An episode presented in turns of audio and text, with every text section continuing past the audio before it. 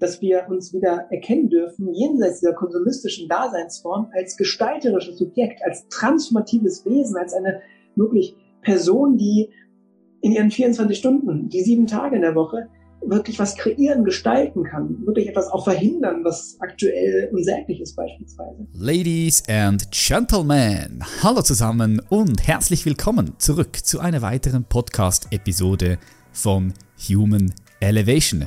Dein Podcast für deine beste und freiste Version, dein Podcast für ein Leben, das du liebst. Mein Name ist Patrick Reiser und ich bin dein Gastgeber. Ich hoffe, es geht dir richtig, richtig gut und du freust dich auf die heutige Episode. Heute mit dabei ist der Aktivist Tobi Roswok. Als Aktivist, freier Dozent und Initiator ist Tobi Roswok für die sozial-ökologische Transformation unterwegs.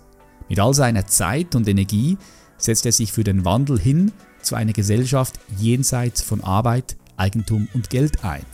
Unter anderem initiierte er die Bewegung Living Utopia das Bildungskollektiv Imago und das Kollektiv für gelebte Utopie mit, um diese Ideen dann praktisch erfahrbar zu machen.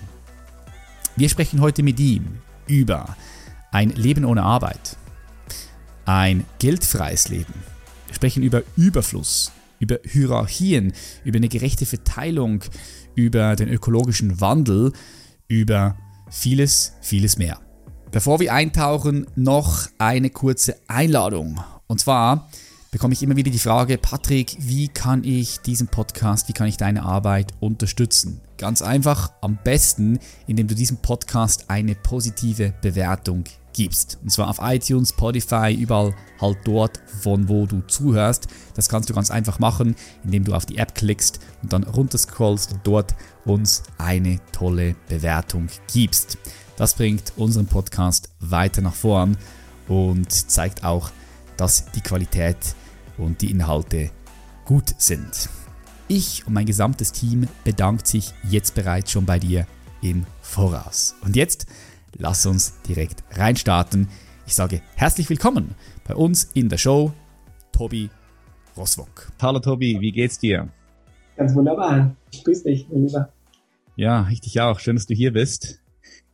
Du bist hier mit äh, Pullover und Jacke. Ich habe irgendwo mal in einer Dokumentation bei dir gesehen, dass ihr, ich glaube, nur drei Monate im Jahr heizt. Ist das richtig?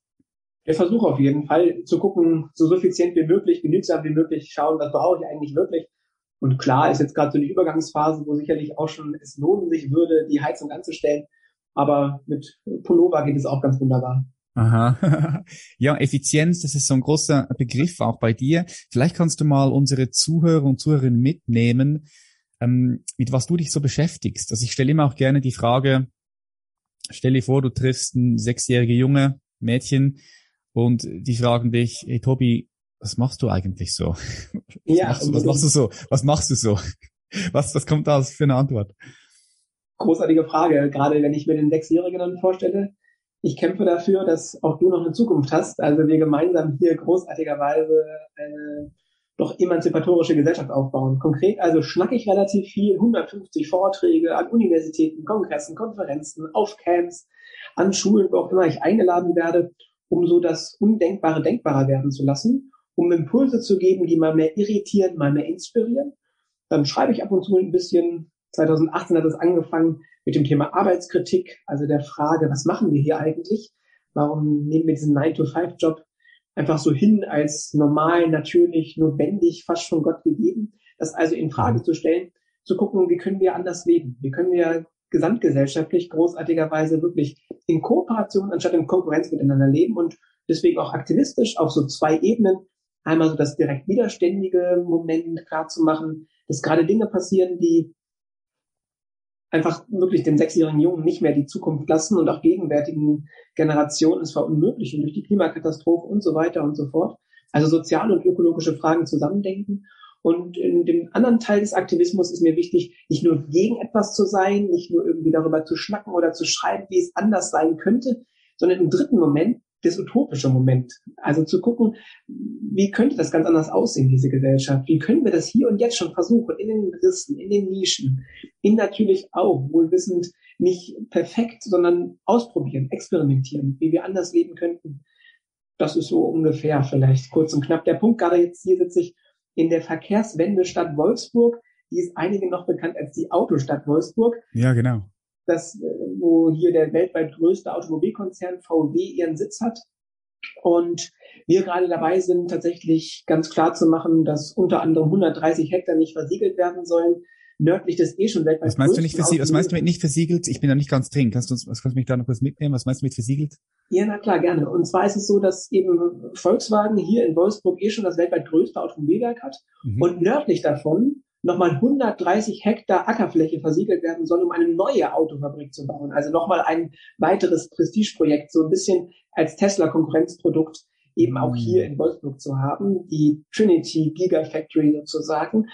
Und da wir natürlich sagen, das ist absurd, in Zeiten eben der Klimakatastrophe weiter Flächen zu versiegeln, also zuzubetonieren, die wir ganz anders bräuchten unbedingt.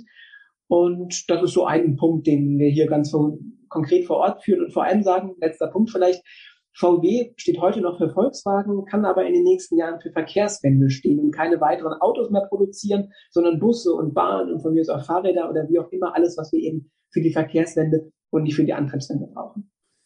Okay, wir gerade dort äh, einsteigen. Das sind natürlich jetzt mir viele Fragen äh, gekommen. Ja, ähm.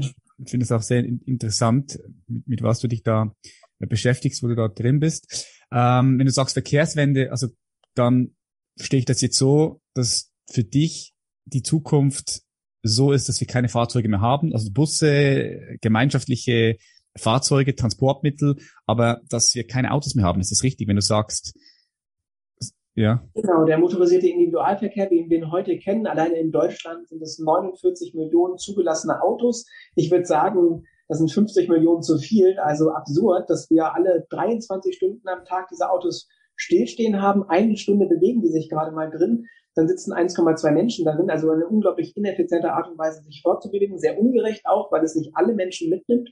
13 Millionen Menschen haben gar keinen Führerschein, andere 13 Millionen sind noch viel zu jung, um einen Führerschein zu haben und, und, und. Also es läppert sich, mhm. um zu sehen, wie wir auch wirklich ausgrenzen mit unserer Art und Weise, Mobilität zu denken. Mir geht es aber definitiv weiter natürlich, ne? das an Thema Verkehrswende angeknüpft, aber gesamtgesellschaftliche Fragen sich stellen. Hier in Wolfsburg auch mit VW 51 Prozent gehören der Familie Porsche Piech die Milliardengewinne einfahren, wo jetzt gerade der Porsche Börsengang war. Weil VW ist ja nicht nur irgendwie Volkswagen, sondern nach Audi, Porsche, Seat, Skoda, MAN, Bugatti, Lamborghini und so weiter und so fort. Also eine riesengroße im Grunde Markenvielfalt, die sie da aufweisen. Und wir sagen hier konkret, es geht ums Ganze. Also nicht nur um irgendwie ein bisschen weniger Autos fahren, das ist wichtig und schick und ganz notwendig, ökologisch betrachtet, aber es geht eben auch um die soziale Gerechtigkeit. Und heute haben wir in Deutschland alleine zwei Menschen, die so viel haben wie die andere Hälfte der Welt, also der, der, der deutschen Bevölkerung, 40 Millionen Leute. Das ist ungerecht. Das kann nicht sein. Da haben wir was gegen zu tun unbedingt, wo wir gerade in diesem Winter wieder merken, durch den Anstieg, durch Inflation und Co., dass mhm. Menschen noch nicht mal sich das Heizen leisten können und nicht so wie wir privilegiert sagen, wir wollen es einfach nicht, fertig, so, sondern einfach nur gedrungen das machen müssen und sich das Essen nicht mehr leisten können. Von Bio und irgendwie fairer Ernährung ganz weit zu verschweigen. Also irgendeinen Scheiß sich kaufen müssen. Da also gemeinsam von unten Druck machen und klar machen, das machen wir nicht mehr mit. Wir organisieren uns anders. Wir schaffen das kraftvoll großartigerweise zwischen Widerstand, Austausch und Utopie. Mm, okay. Ja, ich sehe die Zukunft, ich, ich sehe das tatsächlich auch so mit den Autos, wie, wie du sagst. Also es macht überhaupt keinen Sinn, dass die Autos zum Beispiel, ich meine, ich bin jetzt kein gutes Beispiel, ja, wir haben zwei Teslas in der Garage stehen, plus noch ein kleiner Toyota, weil wir ja, wohnungsbedingt diesen Toyota brauchen, weil wir ähm, sonst nicht, nicht zu unserem Haus gut kommen, weil wir haben so einen schmalen Weg, wir leben ein bisschen mhm. abgelegen in der Natur. Ähm, und das, der Tesla meiner Frau, der steht jetzt bei ihr bei der Arbeit und mein Tesla, der steht zu, keine Ahnung, so oft hier, weil ich bin auch nicht so oft unterwegs, ja. Dann habe ich noch einen VW-Bus, so, das kommt auch noch dazu ähm, für, für andere Bedürfnisse natürlich. Aber wenn ich jetzt so in die Zukunft schaue, dann sehe ich, dass man diese Fahrzeuge teilen kann, ja, Sharing Economy zum Beispiel. Mhm. Ähm, oder aber wenn wir nochmal weiterdenken, wenn wir jetzt mal davon ausgehen, dass Fahrzeuge irgendwann autonom fahren können, dass man dann vielleicht durch Technologie auch eine App hat und man kann einfach sagen, schau, von dann bis dann brauche ich das Auto und dann steht das Auto von irgendjemandem was vielleicht gar niemandem mehr gehört, sondern vielleicht dann wirklich der Firma, zum Beispiel Tesla oder wem auch immer. Und ähm, die holen dich dann ab, bringen dich von A nach B, dann kannst du wieder sagen, schau dann und dann brauche ich wieder ein Auto und in diese Zeit fährt das Auto irgendwo anders hin und holt irgendjemand anders ab. Das macht absolut Sinn. Ja, sehr spannend ja. auf jeden Fall. Also ich glaube, das kommt. Ich glaube, das kommt. Ja, ich glaube, dass wir kommen. Da ich bin mir sehr sicher, dass es kommen wird. Dass nicht Tesla gehört, das Auto, sondern uns allen. Das ist entscheidend. Ja. Und vor allem möglichst versucht wird, eh Wege so zu organisieren, dass du die zu Fuß machen kannst, mit dem Fahrrad, mit dem öffentlichen Nahverkehr. Das gibt es ja im Grunde schon, mhm. dass du Leute einsteigen kannst, sozusagen in kommunalen Fahrzeugen. Die müssen nur besser ausgebaut werden. Und natürlich, das ist ganz entscheidend, zum Nulltarif sein. Also alles für alle ist ganz entscheidend an der Stelle. Das ist so vielleicht nur kurz und knapp die fünf ja. Säulen der Verkehrswende sozusagen. In Kopenhagen fahren die Leute nicht Fahrrad, zu 60 Prozent, weil die total öko sind, sondern weil es einfach das nahegelegte Fortbewegungsmittel ist, weil es das einfachste, Klar. bequemste, günstigste ist. Klar, ich mache oft die Erfahrung, wir waren zum Beispiel in Oslo unterwegs, mit dem Fahrradbus auch, ähm, waren in Norwegen unterwegs, aber haben die Fahrräder mitgenommen und äh, am besten in die Stadt, die, am besten kannst du die Stadt besichtigen mit dem Fahrrad, ganz klar, oder mit auch dem kleinen Scooter, so Elekt Elektroscooter gibt's ja auch überall, die stehen auch überall jetzt hier in den Cities, Kam von, in Amerika habe ich das das allererste Mal gesehen, finde ich auch super. Dass du da von A nach B fahren kannst, das einfach dort liegen lassen kannst und die anderen, und jemand kommt, der es dann auch braucht und dann fährt er es wieder irgendwo anders hin und die sind dann überall. Und jeder kann das brauchen. Hm, wenn du sagst, es sollte nicht Tesla gehören, also jetzt nicht einer Firma, sondern uns allen, da stelle ich mir dann die Frage, okay, wer stellt das her? Ähm, wer ist da verantwortlich? Irgendjemand muss hier verantwortlich sein. Und, und wie, wie rechnet sich das, wenn du sagst, es sollte for free sein für alle? Also ich meine, das wäre natürlich geil, es wäre so eine Utopie, äh, Mobilität free for alle, wäre schon geil. Aber wie willst du das, wie willst du das lösen? Hast du da Ideen? Ja, unbedingt. Danke dir auch sehr für den spannenden Perspektivwechsel klar zu machen, dass es aber auch hier nicht nur um Mobilität geht, ne, sondern auch um die Frage nach Wohnraum, die Frage nach Ernährung, die Frage nach so den Grundbedürfnissen einfach. Mhm. Da können wir uns natürlich lange streiten. Was sind diese Grundbedürfnisse? Aber sich schon mal klar machen, dass es jenseits von Mobilität noch viele andere Punkte gibt, wo wir, glaube ich, sagen, ja, da sollten wir eigentlich alle, einfach weil wir Mensch sind, Zugang zu haben, egal ob wir Geld haben oder nicht und so weiter und so fort. Und diese utopische Gesellschaft, die du schon andeutest, genau, kennt eben kein Eigentum mehr, kennt auch übrigens kein Geld und keine Lohnarbeit mehr, kennt auch nicht mehr diesen Tausch. Denn in der Tauschlogik eingefroren ist ja, dass ich meine Lebenszeit als wahre Arbeitskraft auf dem Markt im Konkurrenzkampf gegen andere durchsetzen muss um irgendwie, also meine Lebenszeit tausche, Geld dafür zu bekommen. Aber wofür brauche ich das Geld? Naja, weil ich beispielsweise das Haus nicht in meinem Eigentum sich befindet oder die Wohnung, sondern das Dach über dem Kopf ich dann eben mieten muss von einer Eigentümerin, die damit Profite macht.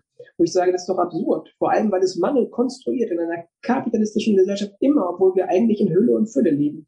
Das vielleicht als ein Gedankenexperiment ganz auch wirklich manifest hier auf dieser Gesellschaft, in dieser Art und Weise, wie wir gerade leben, ist wichtig, dass wir heute alleine in Deutschland zwei Millionen Wohnungen leer stehen haben, mal x Zimmer.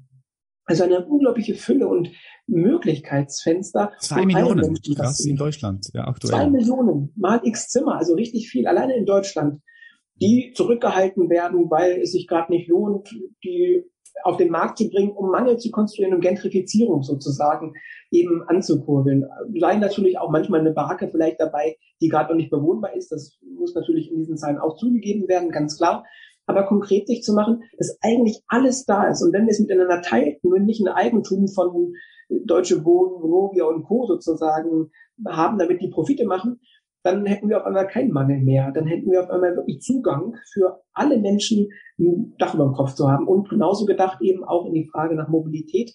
Wir zahlen heute, die Zahl ist jetzt bekannt durch das 9-Euro-Ticket in Deutschland, mhm. ungefähr 14 Milliarden, das ist schon ziemlich hochgegriffen, an Ticketeinnahmen, die als Menschen sozusagen, die diese öffentlichen Personennahverkehr, den ÖPNV nutzen, subventionieren. Das Spannende ist aber, die 14 Milliarden sind nur ein ganz kleiner Teil der überhaupt stattlich, also wirklich tatsächlich stattfindenden äh, Kosten. Spannend ist jetzt hier auch zu sehen, wir brauchen einfach nur eine Umverteilung, weil heute privilegieren wir das Auto sehr stark, den motorisierten Individualverkehr, gerade im Autoland Deutschland mit VW, Daimler, BMW, ist ganz entscheidend, dass wir hier für das Dieselprivileg, die Pendlerinnenpauschale, die Nichtbesteuerung von Kerosin für Flugverkehr und so weiter und so fort, diese rund 14 Milliarden ein X-faches schon hätten, wenn wir nur ein bisschen umverteilen. Also wir brauchen da kein neues Geld mehr schöpfen. Wir brauchen nur ein bisschen umverteilen von der so Zentrierung auf den ja, motorisierten Individualverkehr, auch den Flugverkehr an der Stelle, der so subventioniert wird, also der Straßenbau sehr, sehr teuer ist. Das erleben wir hier in Wolfsburg gerade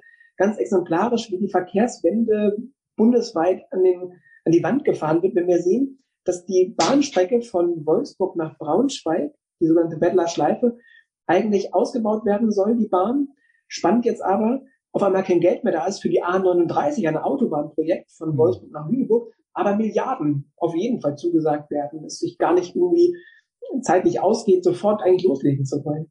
Das sich deutlich zu machen, ist, glaube ich, ganz wichtig, dass wir einfach andere Prioritäten setzen dürfen. Dann ist für alle alles da, gar kein Problem. Mhm. Okay, das ist ein paar Sachen angesprochen. Mhm. Eigentum, Geld, würde ich auch noch mal gerne mhm. eintauchen. Auch Arbeit ist bei dir ein großes Thema. Du sagst, Arbeit äh, muss man auch neu denken. Da bin ich, da bin ich voll bei dir. Dass, also ich finde, dass du das ist auch so schön gesagt am Anfang, diese Nine to Five Job. Warum machen wir das überhaupt? Oder warum, warum arbeiten wir? Was ist überhaupt Arbeit? Die Frage auch zu stellen, was ist überhaupt Arbeit? Und ich, ich bin mir sehr sicher, dass sich das auch krass stark verändert in, in unserer Wahrnehmung, in unserer Interpretation, was Arbeit ist, was Arbeit nicht ist und logischerweise auch mit der Technologie, mit den künstlichen Intelligenz, mit Maschinen, die kommen werden, die die repetitive, einfache Arbeit übernehmen werden für uns, dass, dass das Fragen sind, mit denen wir uns als Gesellschaft auseinandersetzen müssen, beschäftigen müssen, ja. Wenn du sagst, äh, nie wieder Arbeit, Kannst du mal definieren, was du damit meinst? Weil ich sehe Arbeit, vielleicht einfach noch kurz von meiner Perspektive, du kannst ja sagen, ob wir da nah beieinander sind oder komplett auseinander.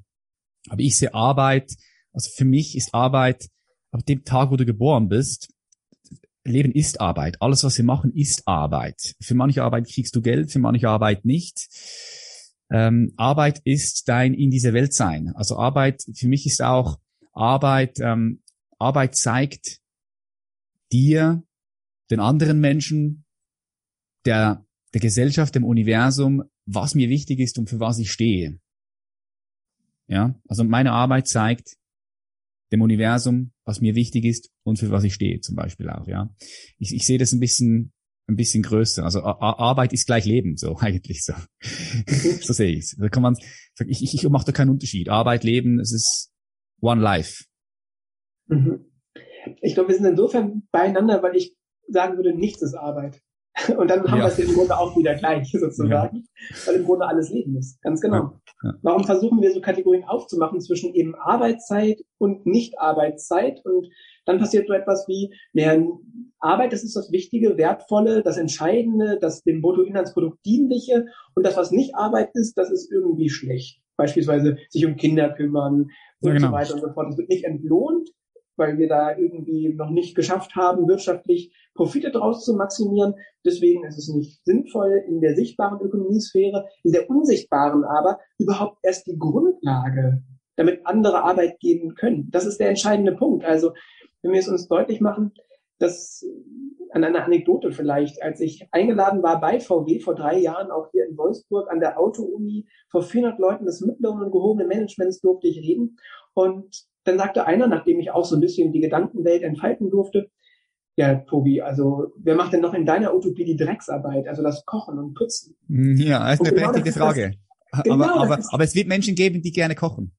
Ja, der Punkt ist aber, dass das genau das eigentlich den Kern des Problems trifft, dass wir Drecksarbeit Kochen und Putzen nennen, dass wir mhm. uns umeinander kümmern, wo wir kein Geld für bekommen, als Drecksarbeit titulieren sozusagen, wobei es doch eigentlich Leben bedeutet und das Grundlagen, Fundament überhaupt erst bietet, dass andere Menschen darüber hinaus, neben der Care-Tätigkeit sozusagen, den reproduktiven Tätigkeiten, überhaupt in Anführungsstrichen produktiv sein können. Also überhaupt die freie Zeit haben, weil sie nicht kochen oder putzen müssen, weil das andere für sie übernehmen, dass sie dann beispielsweise jetzt konkret in dem Fall an irgendwelchen äh, Schrauben rumbasteln können, um dann am Ende den Motor noch effizienter zu machen beispielsweise. Also deswegen sich deutlich zu machen, ich glaube, wir brauchen eine Gesellschaft mit Brigitte Kratzweit, einer österreichischen großartigen Commons-Forscherin gesprochen, die tätig ist zwischen Lust und Notwendigkeit. Also in 95 Prozent der Fälle, um es konkret zu machen, wenn das Kind nachts um halb drei schreit, dann in 95 Prozent der Fälle hüpfe ich auf, freue mich, juhu, natürlich kümmere ich mich um das Kind. In fünf Prozent der Fälle sage ich, oh, ich habe eigentlich gar keinen Bock drauf, auch meine Nacht durchschlafen wäre wieder schön. Und trotzdem tue ich es weil ich ein konkretes Bedürfnis da habe, weil ich sehe, wofür ich etwas tue. Ja, genau. Weil es gerade sichtbar ist und nicht mehr irgendwie an der Fabrik beispielsweise Profite für andere mache, Wecker produziere, die nach drei Tagen eh kaputt gehen, in der geplanten Obsoleszenz, um weiter Profite zu machen, wo ich denke, wie sinnlos. Oder als Bäckerin beispielsweise produziere wirklich wunderbare Brote, aber weiß, dass ein Drittel am Ende des Tages weggeworfen wird und es einkalkuliert ist.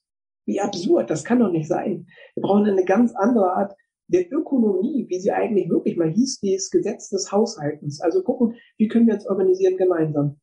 Und da brauchen wir eben radikal tatsächlich, also grundsätzlich an den Wurzeln anpackend eine Abkehr von dem, was wir heute gut bürgerlich kennen, ein Fundament von Eigentum, Arbeit, Geld und Tauschlogik. Konkret nennt es Ina Pretorius, eine großartige feministische Theologin und Ökonomin aus der Schweiz.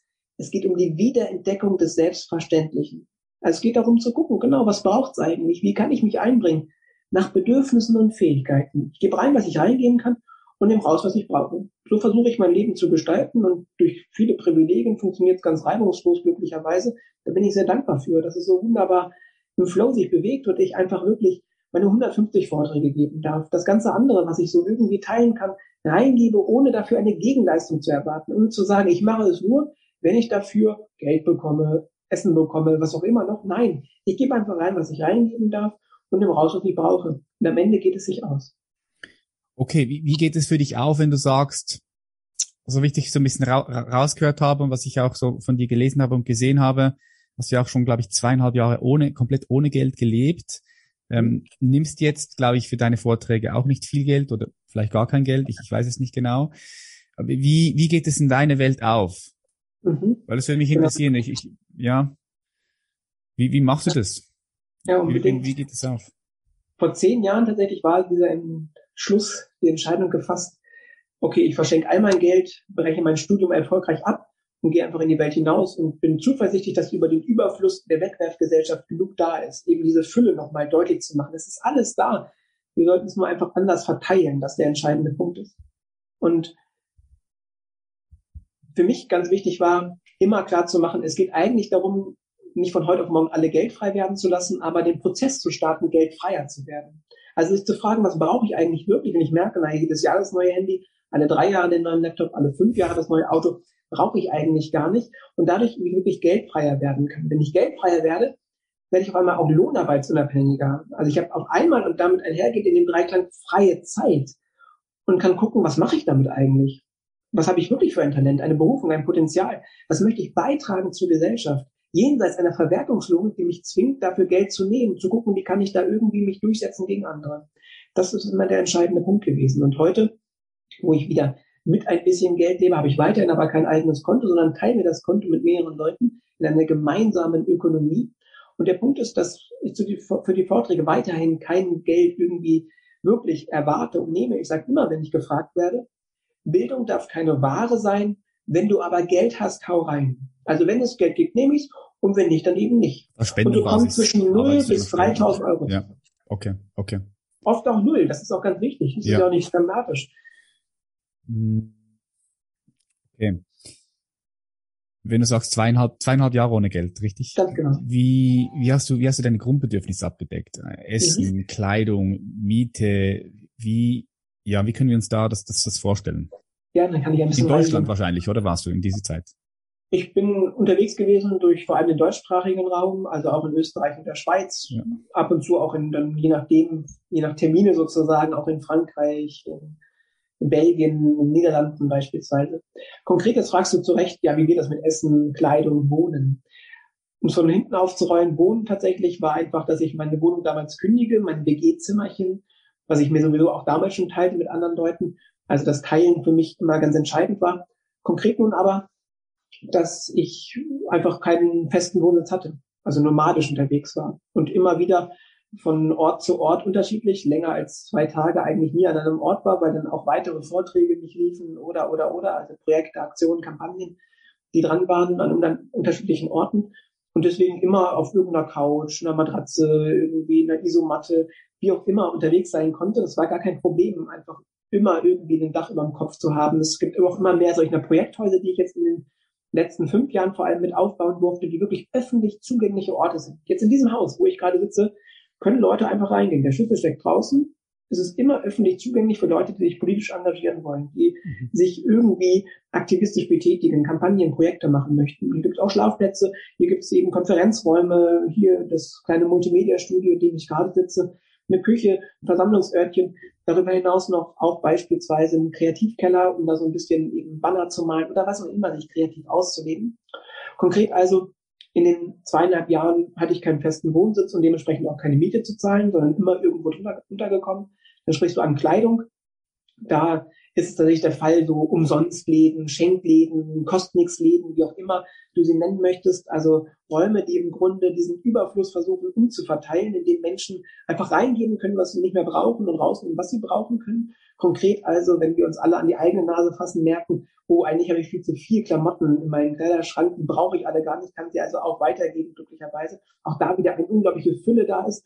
Und der Punkt der Ernährung, den du ansprichst, mhm. ist aus verschiedenen Quellen sozusagen ähm, ja, gespeist worden. Zum einen das sogenannte Containern, also das aus den Supermärkten hinten stehenden Mülltonnen die genießbaren Lebensmittel, die zuhauf dort drin landen. Also es sind pro Lebensmittelgeschäft in Deutschland pro Tag 45 Kilogramm an genießbaren Lebensmitteln. Das kannst du dir gar nicht vorstellen. Eine unglaubliche Fülle auch da, die aus den Containern rauszuholen, eine großartige Freude ist. Und wir dann aber, weil es sich ja so ein bisschen in der Grauzone bewegt zwischen legal und illegal, auf jeden Fall legitim. Der Punkt war, dass wir dann Foodsharing initiiert haben. Also Foodsharing, eine mittlerweile auch große Bewegung, die mit über 100.000 engagierten Leuten tagtäglich diese 45 Kilogramm in Kooperation mit den Unternehmen abholt. Also gar nicht mehr an die Tonne muss, sondern direkt mhm. beim Laden zu bestimmten Uhrzeiten sagt, ach ja, das hole ich mir ab. Und da ich diese 45 Kilo alleine gar nicht essen kann, haben wir dann Verteiler in den Städten organisiert, wo Menschen die Möglichkeit haben, dann einfach auf sich zu nehmen, was sie brauchen. Okay. Äh, sehe ich, dass das, dass das möglich ist. Und ich finde, ich finde es auch ein, ein guter Gedanke zu sehen, dass es möglich ist, weil viele Leute machen sich nämlich auch oft äh, Sorgen, oh, was ist, ich starte jetzt ein Projekt oder ich möchte mich selbstständig machen und was ist, wenn ich all mein Geld verliere? Okay, wenn du all dein Geld verlierst, letztendlich hier in Deutschland, Schweiz und Österreich, es, das Leben wird weitergehen. Das Leben wird weitergehen und wenn du wirklich durchkommen willst, dann kommst du irgendwie auch durch. Ne? Das ist ja schon mal ein schönes, ähm, ein schönes äh, Gefühl vielleicht für viele, oder? Wenn man es mal so sehen möchte. Ja, unbedingt. Wir haben einfach einen dass, dass man, dass, dass man sehen kann, genau, dass man sehen kann, okay, man könnte äh, durchkommen. Ja, vielleicht wird es äh, für viele Leute dann unangenehm. Ja, ich meine, du hast es jetzt freiwillig gemacht, aber ich kann mir vorstellen, für viele Leute wird es natürlich dann unangenehm. Ja, aber das ist der entscheidende Punkt, genau. Aber aber du kannst durchkommen und kannst dann von dort aus, dann hast du vielleicht auch viel Zeit. Ja, dann kannst du von dort aus überlegen, okay, wozu bin ich berufen? Was ist meine Bestimmung? In welche Richtung soll jetzt mein Leben gehen? Und dann kannst du von dort aus wieder wieder starten. Das ist schon mal ähm, eine gute Nachricht, einfach mal so von dir zu hören. Es geht, ja. Zweieinhalb Jahre. Ist schon auch eine Privilegien. ja. ja, ja, klar, ja. klar. Ich bin bei dir.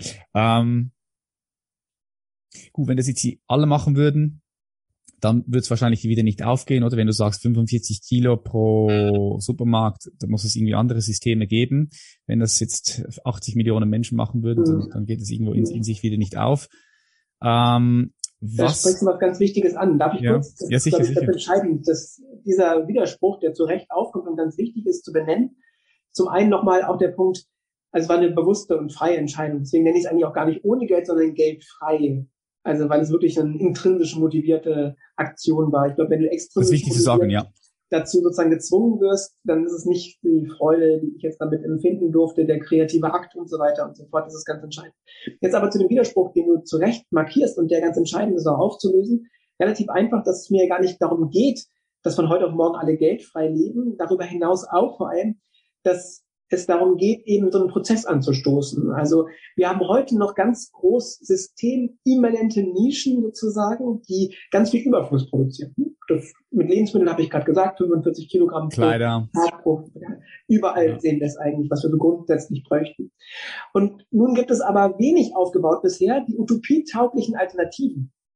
Das heißt beispielsweise, wenn wir im Thema Ernährung bleiben, ist ja, wenn wir ehrlich sind, das, was ich da aus den Lebensmitteln entweder Containern oder durch die Kooperation mit Foodsharing abhole.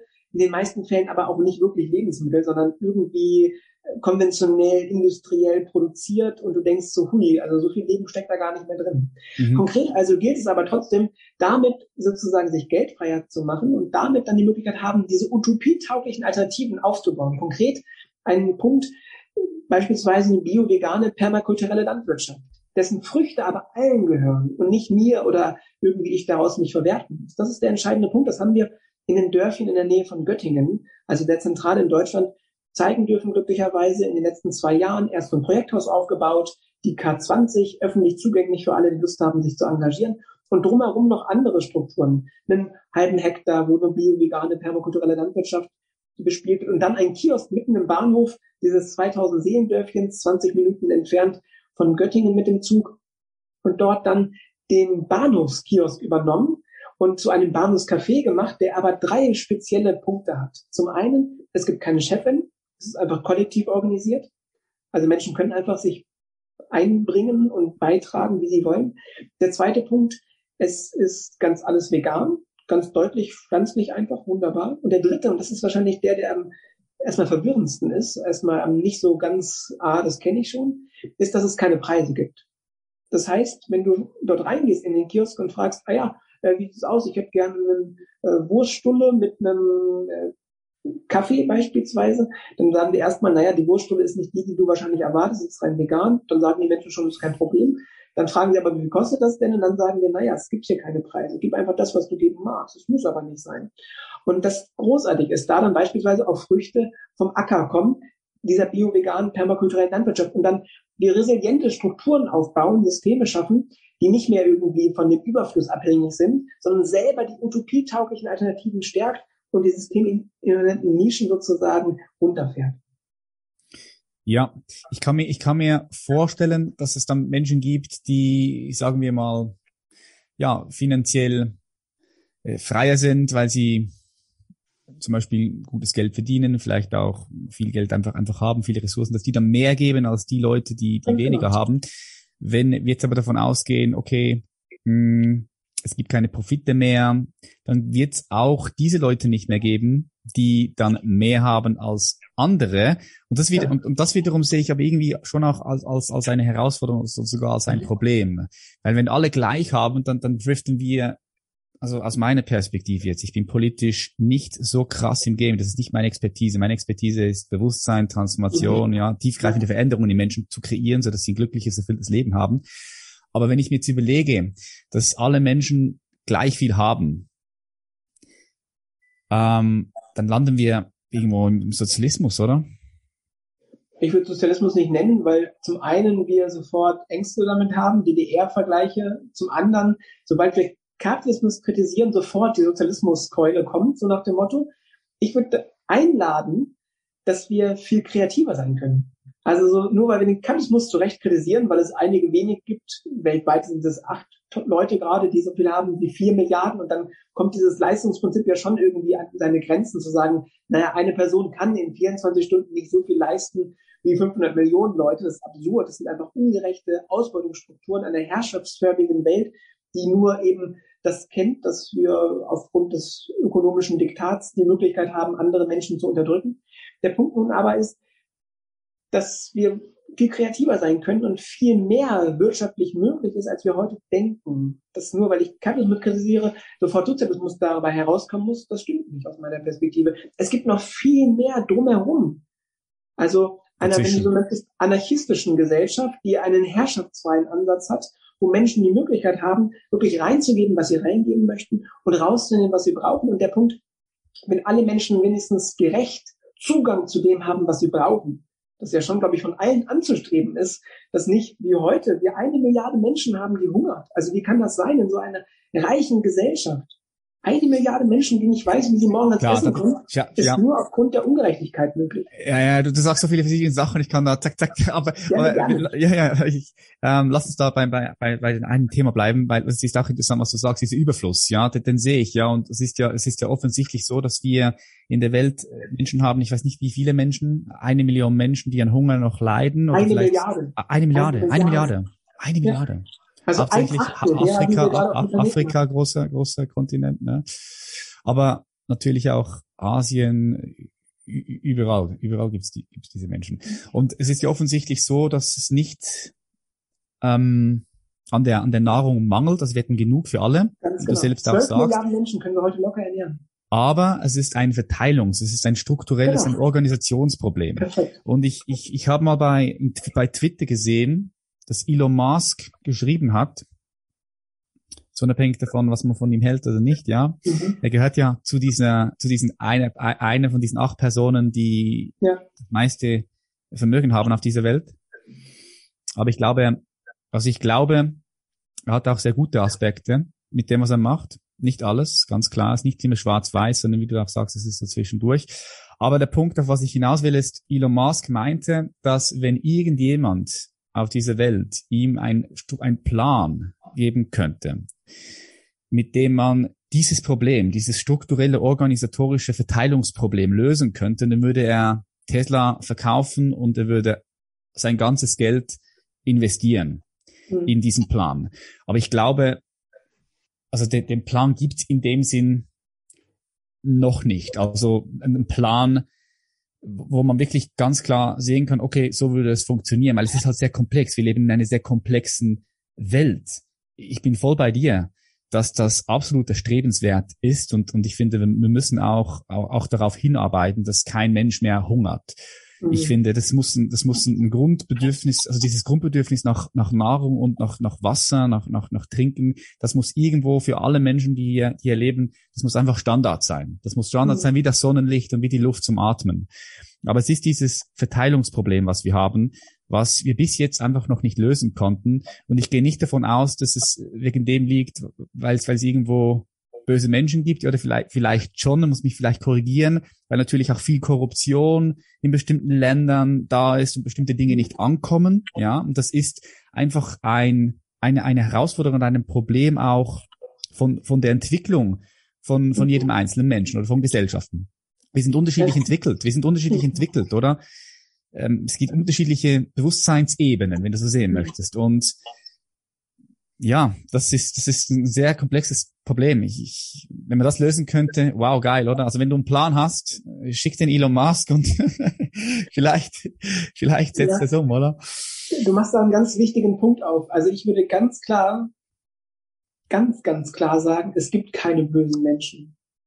Das ist mir nochmal wichtig hier zu unterstreichen, auch wenn ich diese ja, Die Frage ist, was böse ist. Da müssen wir, oder die Frage ist, was, was böse ist. Ich glaube auch, also wir müssen ja, also wenn du sagst, es gibt kein Böse und kein Gut. Also so wie ich dich jetzt verstehe. Das sehe ich ein bisschen anders. Das ist ein bisschen re relativistisch für mich. Aber das Böse ist für mich nicht das Böse, was die meisten Menschen meinen unter Böse, sondern für mich ist es das Unbewusste. Mhm. Es ist das Unbewusste. Ja, ich würde nochmal weitergehen und sagen, wie du es ja auch schon ansprichst, die strukturellen Zusammenhänge, dass einfach Musk beispielsweise nahegelegt wird, so zu handeln. Oder vielen anderen Menschen eben in einer, einer kapitalistischen Gesellschaft nahegelegt konkurrenzhaft, nicht nachhaltig, nicht solidarisch zu handeln. Das ist einfach mir gerade nahegelegt, weil für alles andere werde ich eigentlich bestraft sozusagen. Also ich habe gar nichts davon sozusagen, wenn ich irgendwie versuche, kooperativ zu sein, innerhalb der aktuell bestehenden strukturellen Zusammenhänge. Deswegen habe ich immer wieder ganz deutlich machen wollen, dass es darum geht, Strukturen zu verändern, damit den Menschen eben nahegelegt wird, kooperativ zu handeln. So versuchen wir das auch in diesen utopischen Freiräumen. Da ist dir nahegelegt, kooperativ zu handeln, weil wenn du konkurrenzhaft handelst, gar nichts davon hast, sondern eher in der Kooperation sozusagen das Positive liegt. Und nur ein Punkt, den ich noch stark machen mag, ist, dass Musk, das hörte ich auch einmal, dass er meinte, gib mir einen Plan, dann mache ich das. Der Punkt, dass es strukturell einfach verankert ist. Das hat Bertolt Brecht mal in einem Vierzeiler so wunderbar auf den Punkt gebracht, wenn er sagte, armer Mann und reicher Mann standen da und sahen sich an. Sagte der arme Kreidebleich, wär ich nicht arm, wärst du nicht reich. Das ist der strukturelle Zusammenhang in einer Art von, wenn du so möchtest, Paternoster-Gesellschaft, also diesem Fahrstuhl sozusagen, wo die eine Kabine hochfährt und die andere unweigerlich runterfahren muss. Anders geht es nicht, weil immer nur die Verluste des einen meine Gewinne bedeuten. Das ist strukturell ökonomisch leider ein Sachzwang, in dem wir uns bewegen, den wir gemeinsam aufzubrechen haben und deswegen auch die Milliarden, die Musk angesammelt haben, immer nur dafür sorgen, logischerweise, dass andere weniger haben. Das ist ganz entscheidend, das sich deutlich zu machen. Nicht unbedingt. Ich würde ich, würd ich nicht unbedingt unterschreiben. Würde ich nicht unbedingt unterschreiben. Je nachdem. Nur er lieber Herr Musk seine ja. Ressourcen, seine ja, ja, klar, klar, klar, klar. Aber wenn jetzt nicht von Leuten, die sagen mit größter Freude, buddel ich für dich jetzt nach Lithium und Co., sondern es sind hm. Ausbeutungsstrukturen. Ja, ja, ja, bin ich bei dir, aber bin, bin, bin ich schon auch bei dir, aber muss immer, muss ja. immer alles anschauen, das ganze Farbenspektrum. Natürlich gibt es auch dort Menschen, die einen Arbeitsplatz überhaupt haben, auch wenn er jetzt noch, noch, noch, noch, noch vielleicht schädlich ist, mit dem sie Familien ernähren können. Oder ich habe gerade letztens einen Zukunftsforscher hier mit dabei gehabt, der, ähm, boah, ich habe jetzt seinen Namen nicht, zwei, sechs, sieben äh, Episoden zurück. Mhm. Ähm, der hat das ganz klar deutlich auch nochmal gemacht durch die ganze Globalisierung, also durch das wir äh, die, die, die Reichen in Anführungs- und Schlusszeichen in andere Länder hineingehen und dort günstiger produzieren. Was passiert dort? Dort wird eine Mittelschicht gebildet. Und äh, diese Mittelschicht baut sich Wohlstand auf. Das ist ein Teil der Globalisierung. Und natürlich ist es so, dass dann bestimmte Dinge, ich komme von einem Punkt, wenn du ein weißes Pferd in eine Richtung schickst, dann geht ein schwarzes Pferd in die andere Richtung. Wir leben hier in einer dualen Welt. Du hast es gerade gesagt. Reich schafft arm. Arm bedingt reich. Oder wenn du links schaffst, dann kreierst du rechts und oben kreiert unten. Und ich, ich glaube, ich glaube, dass wir das, wir können das, glaube ich, aus der heutigen Perspektive, wir können das so nicht auflösen. Wir können bessere Strukturen schaffen, indem mehr Balance und mehr Gleichgewicht da ist. Aber wenn wir jetzt sagen würden, dass jeder nur noch das Gleiche hat, dann, dann glaube ich, dann würde das eine, eine Instabilität, eine, ein, ein, ein, ein, das würde eine, eine Instabilität, Inkohärenz irgendwo geben, irgendwo anders dann wieder. Mhm. Ja, und, und und, und, und Utopie, nochmal ganz kurz äh, zu, zu dem, Tobi, ich bin gespannt, was du da sagst. Also Utopie ja, ist ja, eine Utopie, so wie ich das verstehe, ist, dass wir so einen Endzustand haben, der perfekt mhm. ist, oder? Okay. Nee, oder, oder, oder, oder, okay, okay, das, okay, das siehst du nicht so. Okay, gut. Weil ich glaube, den gibt's nicht. Diesen, diesen genau. zu, ja, okay. okay. Perfekt, sind wir beieinander. Ich glaube, wir sind bei vielen Punkten näher beieinander, als vielleicht manchmal so wirken mag, ähm, weil ich versuche nochmal das Ganze in anderen Worten zu kleiden. Gleichzeitig mag ich schon ganz deutlich machen, dass ich nicht ganz an diese duale Welt glaube. Es ist einfach strukturell so, dass es eben dieses Reich schafft arm und umgekehrt gibt. Links schafft rechts allerdings keinen strukturellen Zusammenhang gibt. Das ist schon war, war nur ein Beispiel. War, war nur Beispiel. Machen, genau. In, innen schafft außen und innen kein außen, kollektiv, individuell, also es, mhm. oder ähm, also ja, nur um Hellicht, Licht, Dunkelheit, es ist mhm. so, ja. ja. Vielleicht um nur dieses Beispiel nochmal deutlich zu machen, wo wohl der Zukunftsforscher vor sechs, sieben Episoden davon erzählte, dass eben dadurch ja auch eine Mittelschicht geschaffen wird. Also ich kann es jetzt nicht ausführen in der Kürze der Zeit, aber es ist schon ganz interessant, sich mal anzuschauen, das Konzept der imperialen Lebensweise von Brandt und Wissen. Zwei Profs, einer in Berlin, einer in Wien, die ganz spannend dazu forschen und gucken, wie kommt es eigentlich, dass wir systematisch auf Kosten anderer leben, obwohl wir das gar nicht wollen? Also wieso ist das so strukturell auch verankert, so tief? Und unter anderem eins ist beispielsweise die Scheinlösung, dass wir heute setzen auf E-Mobilität beispielsweise, also eine Antriebswende anstatt einer Verkehrswende, die wirklich alle mitnimmt und nicht nur ein paar. Konkret aber ist noch ein Punkt wichtig zu sagen. Klar mag vielleicht die Mittelschicht irgendwie geschaffen werden, definitiv. Arundhati Roy, eine großartige indische Aktivistin und Journalistin, die deutlich macht, naja, ich habe Leute hier gefragt in Indien, wo ich herkomme. Jetzt bist du doch irgendwie über der absoluten Armut mit deinen 1,30 Dollar am Tag. Also du hast es doch geschafft. Du bist doch raus aus der Statistik. Du bist doch jetzt ein gutes Leben führend. Und dieser Mensch ganz klar sagt, nein, lieber Arundhati, ich führe kein gutes Leben. Ich mache hier eine Monokultur Reis. Das kann ich mir selber gar nicht leisten. Irgendwie komme ich über die Runden. Aber die 46 Früchte, die es an diesem Platz hier mal gegeben hat, jenseits einer Monokultur, also permakulturell für alle frei verfügbar, werden meine Kinder nicht mehr kennenlernen geschweige denn irgendwann mal probieren. Das heißt, dass wir gerne kleiden können in Zahlen, dass es weniger Armut gibt, dass es dieses oder jenes gibt, ist aber die Frage, was bedeutet das konkret? Jenseits unserer irgendwie numerisch deutlich schön dargestellten und Argumentationsketten, die meinen, es ist doch die bessere Welt. Also dahinter zu gucken, ist mir ganz entscheidend und vor allem nicht das Argument aufzumachen, was gerade sich andeutete. Naja, aber die Näherin in Bangladesch hat doch dann wenigstens Arbeit dadurch, dass ich sozusagen bei H&M und C&A einkaufe. Das kann nicht unsere Perspektive sein, finde ich ganz deutlich zu untergraben, ganz deutlich, weil es ungerecht ist. sondern gucken, wie können wir uns wirklich gesamtgesellschaftlich ganz anders aufstellen. Das gebe ich zu, ist eine Utopie, dessen schrittweise wir uns nur nähern können und sich vor allem auf dem Weg dahin immer wieder ändert. Mhm. Vielleicht nur daran anknüpfen Fernando Biri, ein großartiger argentinischer Filmemacher, der einmal erzählte in seinem wunderbaren Gedicht Utopie nur kurz, Utopie. Die Utopie, sie steht am Horizont. Ich bewege mich zwei Schritte auf sie zu und sie entfernt sich um zwei Schritte. Ja, genau. Ich gehe weitere zehn Schritte auf sie zu und sie entfernt sich wieder um zehn Schritte. So viele Schritte ich mich auf sie zubewege, sie entfernt sich immer um die gleiche Anzahl an Schritten. Wofür ist ja also da die Utopie? Dafür ist sie da. Um zu gehen. Also sich auf den Weg zu machen. Utopie verstanden als eher ein Prozess und nicht Vision. das perfekte Bild, sondern ja, Schritt für Schritt. Mhm, mhm. Als eine Vision. Ja. Weil, weil wir brauchen ja, wir brauchen ja eine Vision, ein Bild, wonach wir uns ausrichten, oder? Mhm. Das ist, das ist, ähm, das sehe ich so, das ist ganz klar. Ja, wow. Okay, ja. Ähm,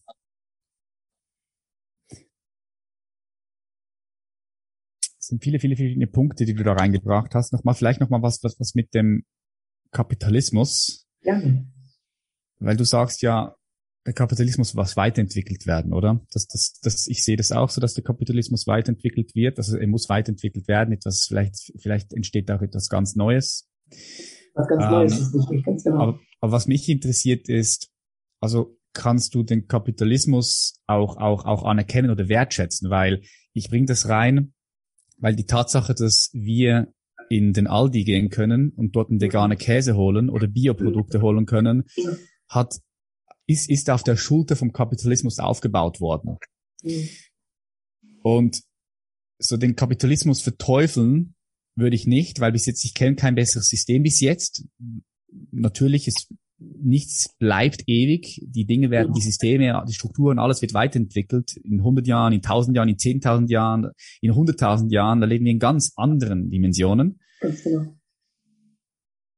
Aber, also bist du, bist du jemand, der den Kapitalismus komplett verteufelt oder kannst du auch den Wert vom, vom Kapitalismus erkennen? Dass wir mhm. jetzt heute zum Beispiel darüber, wir können heute uns unterhalten und tausende Menschen können uns zuhören, ist auch ein Produkt, mhm. was auf dem Kapitalismus gebaut wurde. Oder kannst, ja. ist das etwas, wo du sagst, doch, das, das kannst du so sehen oder, oder wie, siehst du das? Ja, sehr, sehr spannend. Danke dir herzlich für die Perspektive. Der Punkt ist, dass es davon ausgeht, dass eine andere Struktur, ein anderes Wirtschaftssystem das nicht geschaffen hätte. Das können wir jetzt beide leider nicht beweisen. Ja gut, es ist so wie es ist. Aber, Müssen die Dinge genau, so sehen, wie sie sind. Das ist mir aber wichtig, deutlich zu machen. Kette wäre Fahrradkette. genau, nur weil wir das jetzt hier haben, ist mir aber wichtig, deutlich zu machen, dass es nicht der einzige Weg gewesen wäre, dass wir das jetzt hier so haben und ich sogar wirklich die These Aber das kannst du nicht sagen. Aber ich sag, hm? das kannst du, das, kann, das kannst du, das kannst du nicht sagen, finde ich, Tobi, weil, weil äh, es wäre nicht der einzige Weg gewesen. Ja, so kann man immer so, so sehen, aber damals war es der einzige Weg. Sonst wären wir jetzt nicht da. Wir können nicht, wir können nicht in die Vergangenheit gehen und die Wege verändern. Sondern wir ja, haben genau. den Weg, wir haben den Weg, wir sind den Weg gegangen, den wir gegangen sind, so. Da bin ich voll bei dir, da bin ich ja voll bei dir. Ich möchte nur eben von der Fehlernahme, dass nur aufgrund dessen wir jetzt hier sitzen, also natürlich, genau so, wie wir hier sitzen, sitzen wir jetzt nur, weil das alles so gemacht wird. Ja. Aber das, was du an Errungenschaften benennst, die ich auch genauso benennen würde, Mikrofon, Internetverbindung und so weiter und so fort, ganz wichtige Errungenschaften, möchte ich trotzdem ganz klar machen, dass es nicht heißt, dass nur dieser Weg sozusagen diese Errungenschaften hätte bringen können, sondern es ganz viele andere Möglichkeiten. Also auch da wieder nicht schwarz-weiß denken, sondern gucken, was gibt es eigentlich für eine Fülle an Möglichkeiten, sich zu organisieren.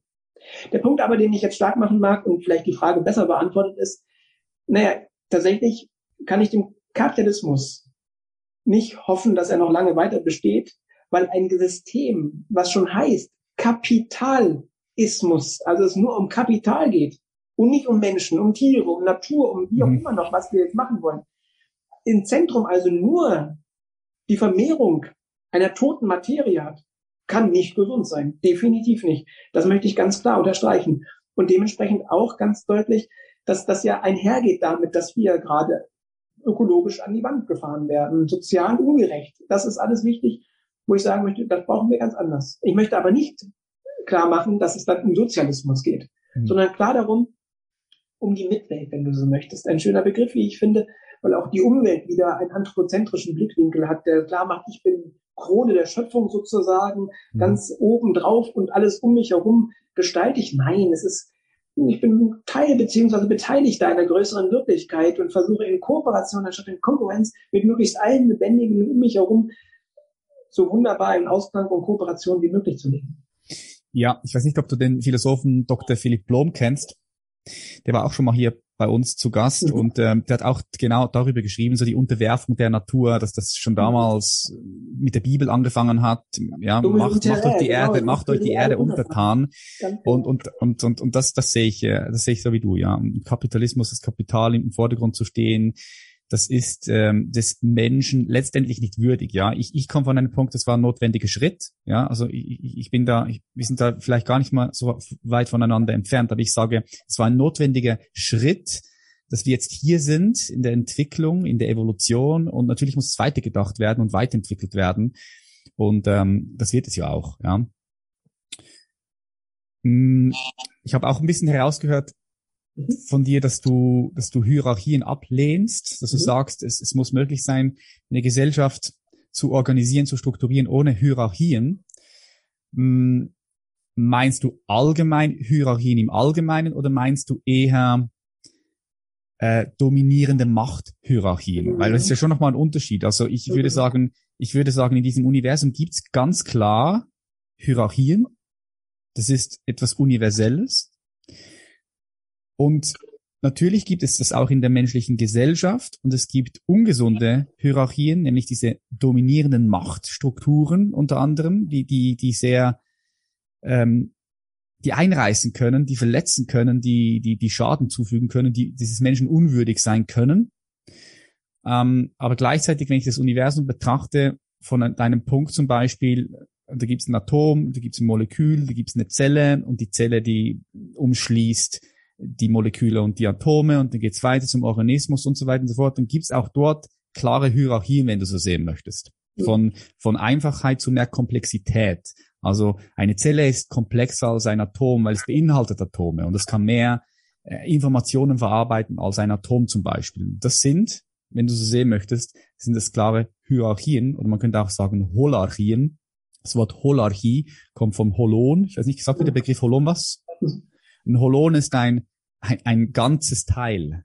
Also es ist ein ganzes Teil, ein, ein ganzes für sich, ein ganzes, was aber wiederum Teil von einem anderen Ganzen ist. Mhm. Also eine Zelle ist ein Ganzes in sich, ist aber auch wieder ein Teil von einem Organismus. Mhm. Ein Molekül ist ein Ganzes in sich, ist aber auch wieder Teil von einer Zelle. Und so könnte man sagen, besteht das ganze Universum aus Holonen. Jetzt ganz einfach kurz gesagt. Auch kann man auch sagen, ein, ein Buchstabe, ein Wort, ein Satz, ein Abschnitt, eine Seite, ein Kapitel, ein Buch und so weiter und so fort. Das gibt's da im Außen und auch im Innen gibt's gewisse Strukturen, Entwicklungsstrukturen zum Beispiel. Also jeder würde mir recht geben, wenn wir zurückgehen äh, wir sehen, hey, damals haben Frauen nicht die Rechte gehabt, wie sie heute haben. Und das ist sicher nicht gut, sondern Frauen sollten sich die gleichen Rechte haben wie Männer. Oder wenn wir schauen, früher haben wir noch ähm, Sklaven gehabt. Äh, Menschen mit anderer Hauptfarbe haben wir behandelt wie Gegenstände, teilweise auch heute noch. Das passiert ja auch heute leider noch und auch mit den Frauen. Wenn wir nach Iran schauen, ist es ja lange leider noch nicht so, dass Frauen überall auf der Welt die gleichen Rechte haben. Aber man kann zum Beispiel zurückschauen und sagen, okay, das ist sicher falsch, also falscher. Mhm. Es wäre sicher wahrer, wenn wir äh, allen Frauen die gleichen Rechte geben würden. Und das war damals aber eine Weltsicht, die so normal war, wie heute es normal ist, Brot zu essen für die meisten Menschen. Ja, mhm. natürlich gab es immer einzelne Ausreißer, Le Revoluzer, die gesagt haben, nee, nee, so geht das nicht, und Philosophen und so weiter und so fort. Die haben das ganze System dann revolutioniert. Aber was ich damit sagen möchte, ist, dass es auch in uns verschiedene Entwicklungsstufen gibt Entwick und, und das, die sind auch hierarchisch aufgebaut.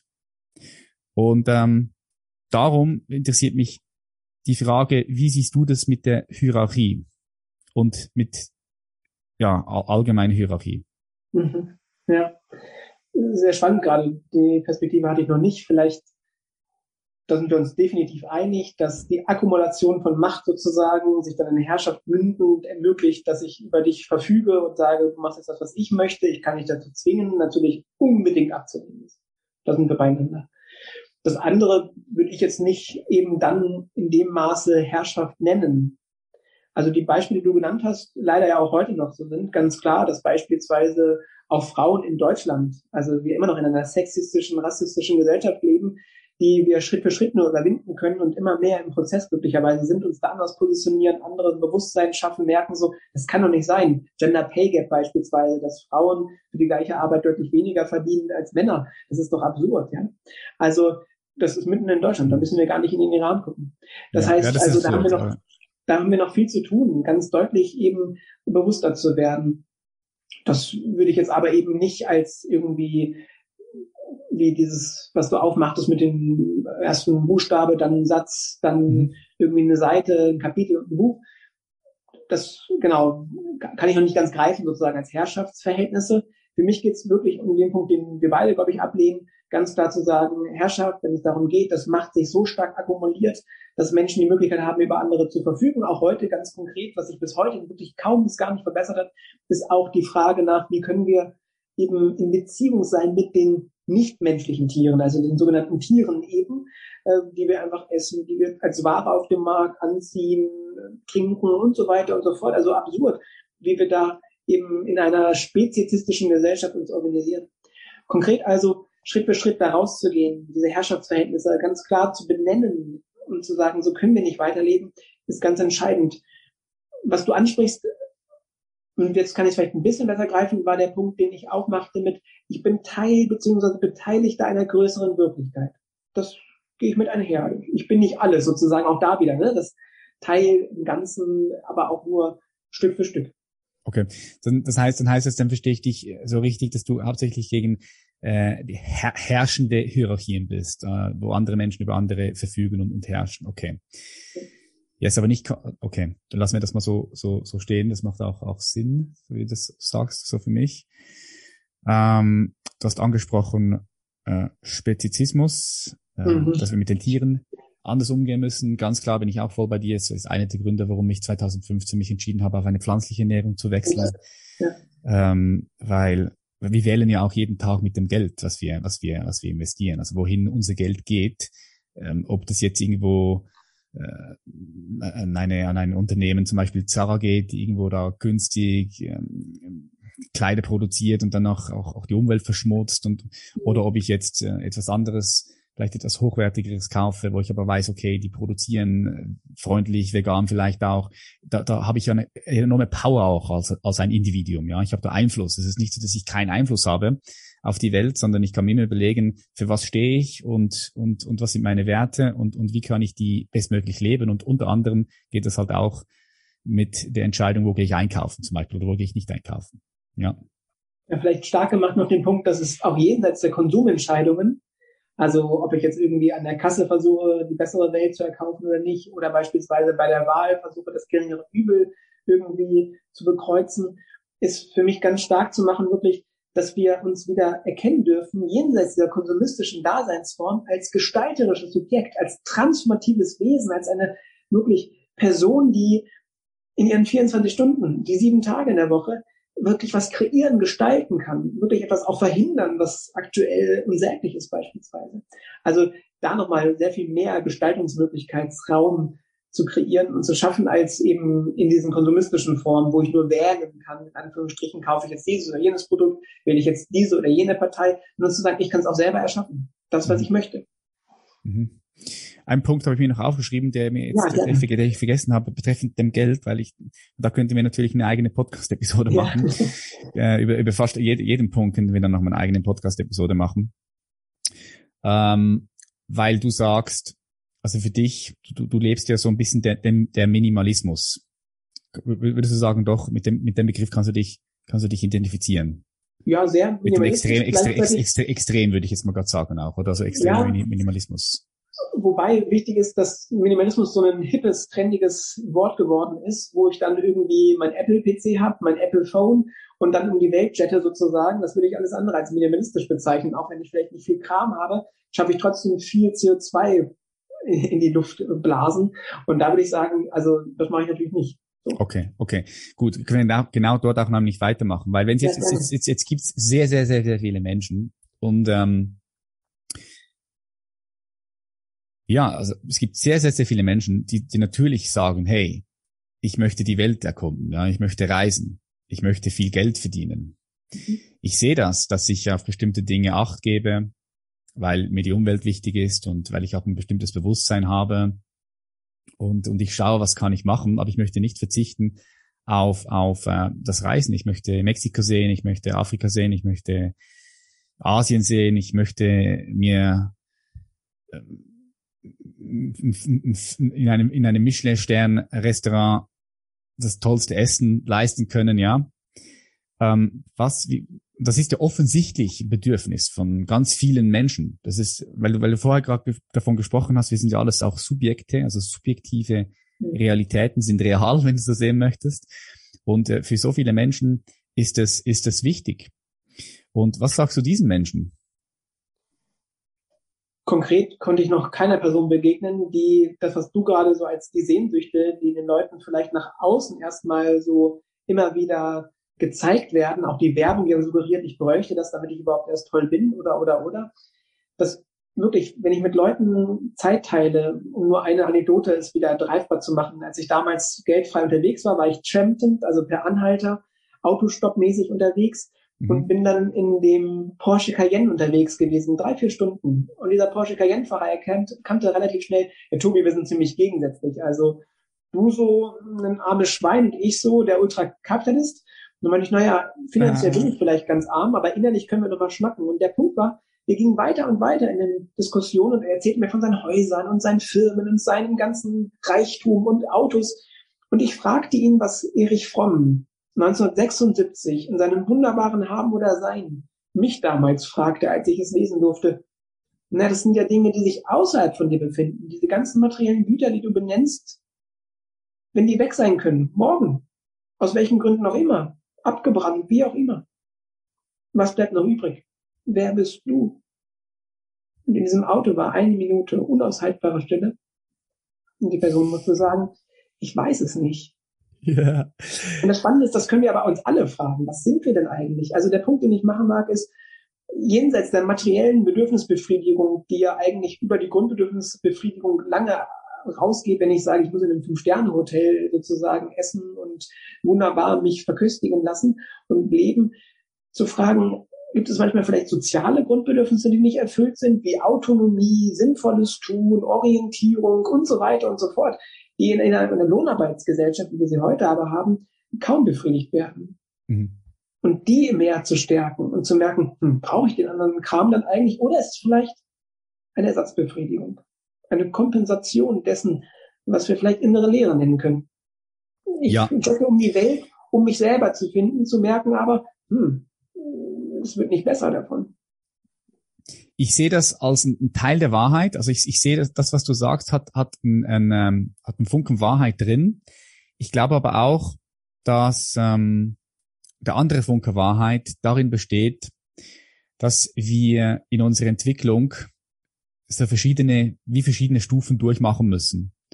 Und dass eine dieser Stufen natürlich auch darin liegt, dass wir das Glück im Außen suchen und dass wir all diese, diese Reichtum, der da ist, auch, auch, also Reichtum, ich, ich spreche jetzt von dem materiellen Reichtum, dass wir den auch, auch, auch, auch, auch danach streben wollen und dann den auch, auch, auch, auch, auch erfahren können, den haben können und dass wir dann den vielleicht auch wieder loslassen können. Ich glaube, dass wir zuerst bestimmte Dinge in unseren Händen haben müssen, damit wir sie wieder loslassen können. Wenn wir die Dinge loslassen wollen, bevor wir sie in unseren Händen gehabt haben, glaube ich aus meiner Perspektive, dass wir etwas in uns verdrängen, etwas in uns, ein Bedürfnis, ein Wunsch, eine Sehnsucht verdrängen und dass uns das letztendlich nicht befreit. Das ist das, was ich glaube. Ich glaube, also nochmal kurz zusammengefasst, das, was ja. du sagst, ja, das hat, das hat Wahrheit drin. Bin ich hundertprozentig hundertprozentig d'accord, klar. Weil, wo erfährst du Glück? Wo erfährst du Erfüllung? Wo ist Freude? Liegt es irgendwo außerhalb von dir? Nee, diese Dinge kannst du nur in dir erfahren.